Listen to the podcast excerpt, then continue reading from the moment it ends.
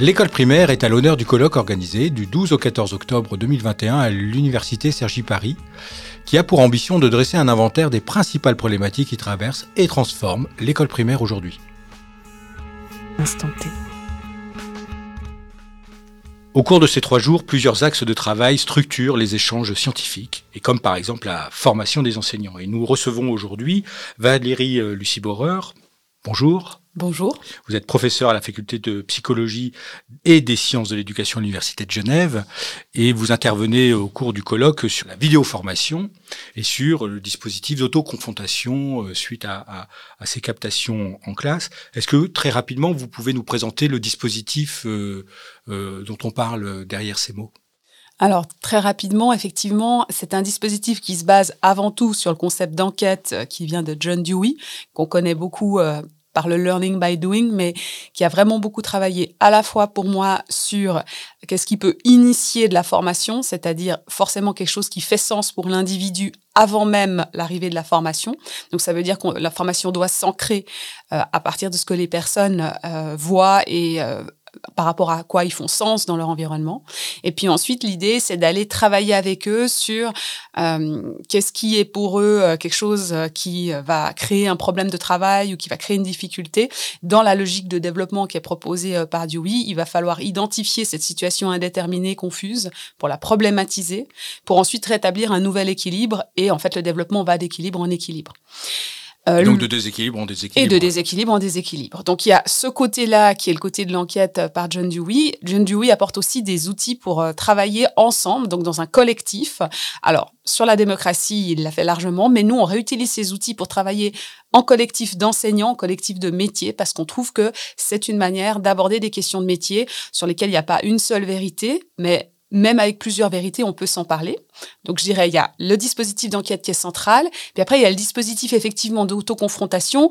Mais pour moi, l'autoconfrontation est avant tout un outil qui doit ramener la vidéo formation film, mais elle ne donne à voir que les actions des gens en classe, elle ne donne pas à voir leur expérience, et donc l'autoconfrontation est l'endroit où on va aller essayer de comprendre, en plus de ce que l'enseignant a fait, ce qu'il a vécu lorsqu'il l'a fait. Quels étaient les sous-titres pour lui Voilà, parce que pour euh, John Dewey, la question de l'expérience, c'est quelque chose aussi d'assez central, et ça va de pair avec euh, l'enquête, hein, du coup, mais euh, et, du coup, dans, dans ce dispositif-là, on a une expérience qui est à la fois de chacun, et avec ses équilibres, etc. Mais, mais aussi collective, puisque on, on est embarqué, on, on, est embarqué dans un collectif où chercheurs et professionnels, enseignants, se retrouvent dans un dialogue, euh, j'allais dire continu, pour analyser euh, la situation dont on parle, qu'on n'a pas forcément vu quand on était dans le, feu de l'action, mais qui va être étudié du coup pour euh, ce qu'elle pose comme point, les dilemmes, enfin tous les, toutes les difficultés qu'on peut rencontrer dans son, dans son activité.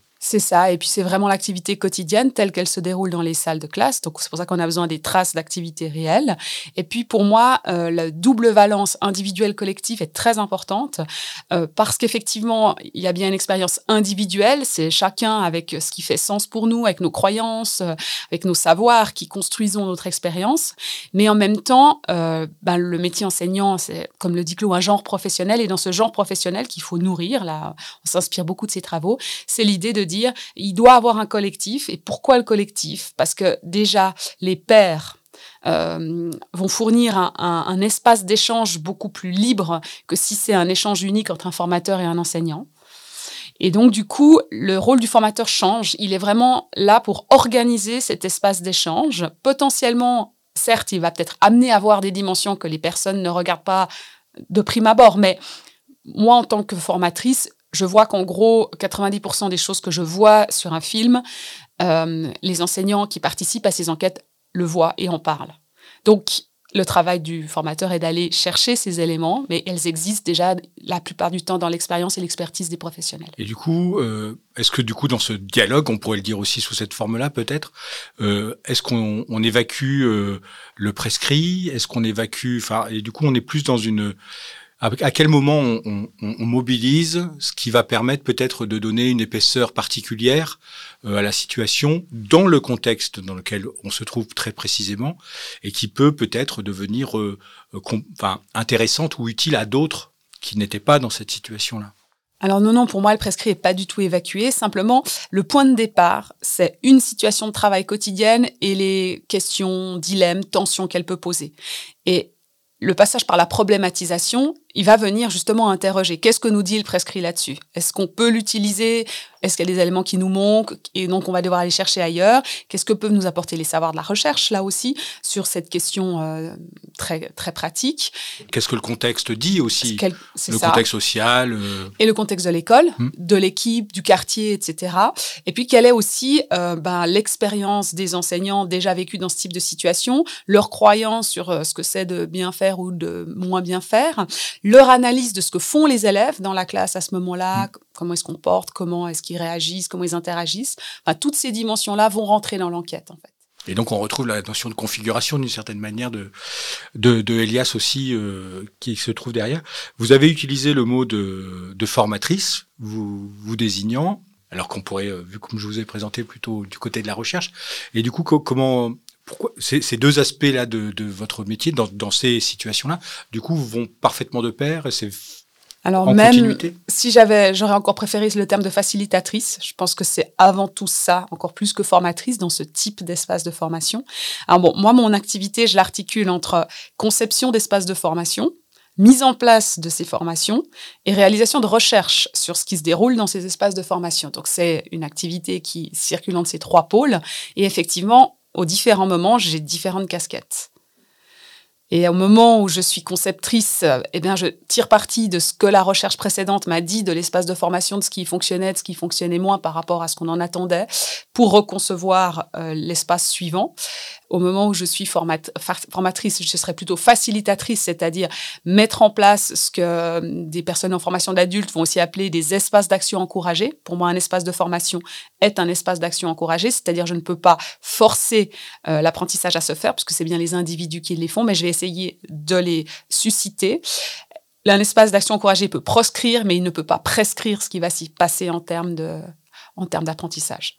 Alors, je vais poser la question comme ça, du coup, qu'est-ce que ça nécessite ou qu'est-ce que ça, qu'est-ce que ça rapporte? On, le comprend, qu'est-ce que ça coûte aussi en termes d'investissement, de disponibilité, de, de, de, de, se lancer dans ce genre de, de, dispositif de formation, du coup?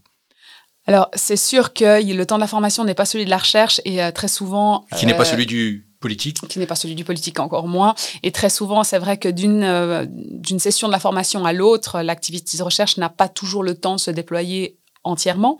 Donc moi, je différencierais, euh, il y a des boucles qui sont euh, peut-être plus des analyses un peu plus rapides avec peut-être moins d'outillage. On va pas analyser toutes les interactions qui ont pu avoir lieu entre les différentes personnes lors de la formation. On va aller moins à grain fin, mais on va quand même, par exemple, thématiser ce qui a été le plus problématique euh, euh, dans les échanges, comment est-ce qu'on pourrait nourrir cette thématique d'ici à la fois suivante.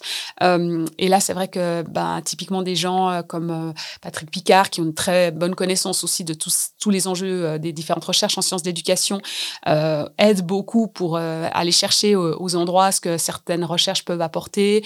Et là, je dirais qu'il y a des boucles rapides qui sont pas des boucles de recherche, c'est plus des boucles de conception ou de recherche courte à des fins de conception.